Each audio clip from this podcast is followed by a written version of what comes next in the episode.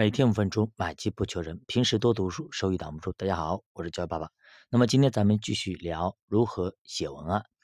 那么这本书叫《人性的枷锁》，它的作者是英国作家毛姆。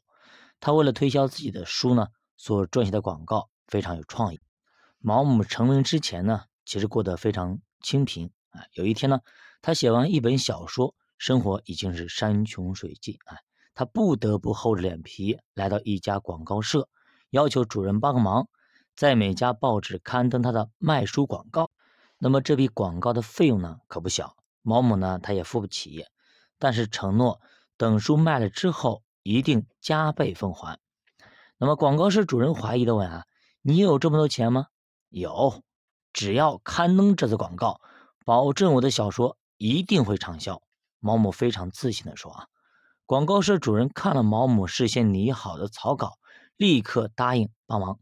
隔天，各大报纸都刊登了一则征婚启事，是这样子的内容啊：说本人喜欢音乐和运动，是一个年轻又有教养的百万富翁，希望能和毛姆小说中女主角完全一样的女性结婚。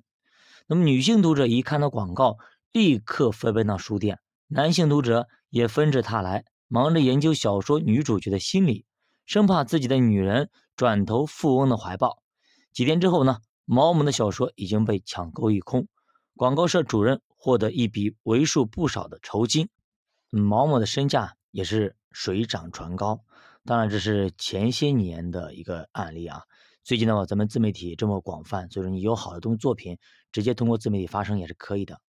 所以广告文字要给人以想象空间。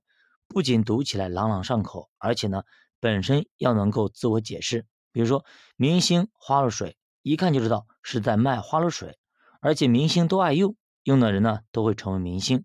许多进口的外来商品，像可口可乐啊、奔驰、宝马等等，更是音译两全，赋予商品意义，同时呢，也解释了它的功用。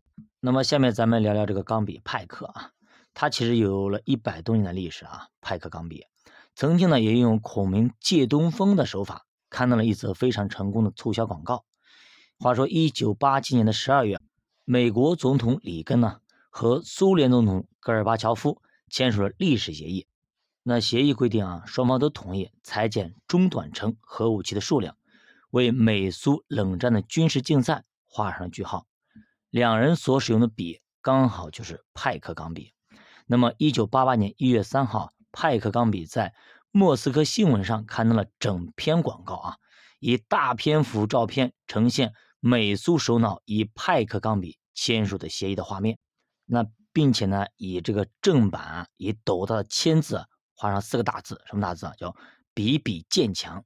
通过这则设计巧妙的广告，派克钢笔不仅成了权力和身价的象征，还让人产生用派克钢笔维护了世界和平的幻觉。一笔双雕啊！从那以后呢，派克钢笔可以说是享誉全世界。所以说，在我小的时候，当时都用嗯钢笔啊，所以派克钢笔那就是有身份人的象征。当然了，后来派克也做了一些糊涂事啊，搞了一个什么低价促销，结果呢，把他这个整体的形象也拉低了很多。那后来呢，他也赶紧反悔，就撤回去了。所以，一则好的文案可以让你说声名鹊起，当然一个好坏的文案也可以让你说就是直接是掉档次啊。那么，其实好的广告文字不仅要精炼到位、有创意，而且呢语感要丰富，配词的时候呢还非常有讲究，要押韵、要谐音。其实中国古诗词常常就是要用这东西啊。我们学古诗的都知道啊，像李白的“云想衣裳花想容，春风拂槛露华浓”，李商隐呢“沧海月明珠有泪，蓝田日暖玉生烟”，都是词藻典雅，而且。人景交融，言辞而一笔啊，以象征的手法构建出脱俗的梦境，并且承载着和谐的韵律之美。其实这种兼具意境、声音、韵律的感觉啊，需要经过多年的训练，绝非是一朝一夕就能够学会的。你想要把广告做得好，当然呢，首先要深入了解产品，掌握消费者的心理，但也必须要累积生活的经验，细心观察社会文化的一些微妙之处，并且。反复的练习，反复打磨，唯有如此，才能做出既唯美又理性的文字促销意。好，最后两句话送给大家啊，叫谋事在人，成事在天。宝剑锋从磨砺出，梅花香自苦寒来。想要达到一定的结果和一定的成果，你必须要付出相应的代价和相应的过程。好的，小宝读书陪你一起慢慢变富。我是小宝，下期。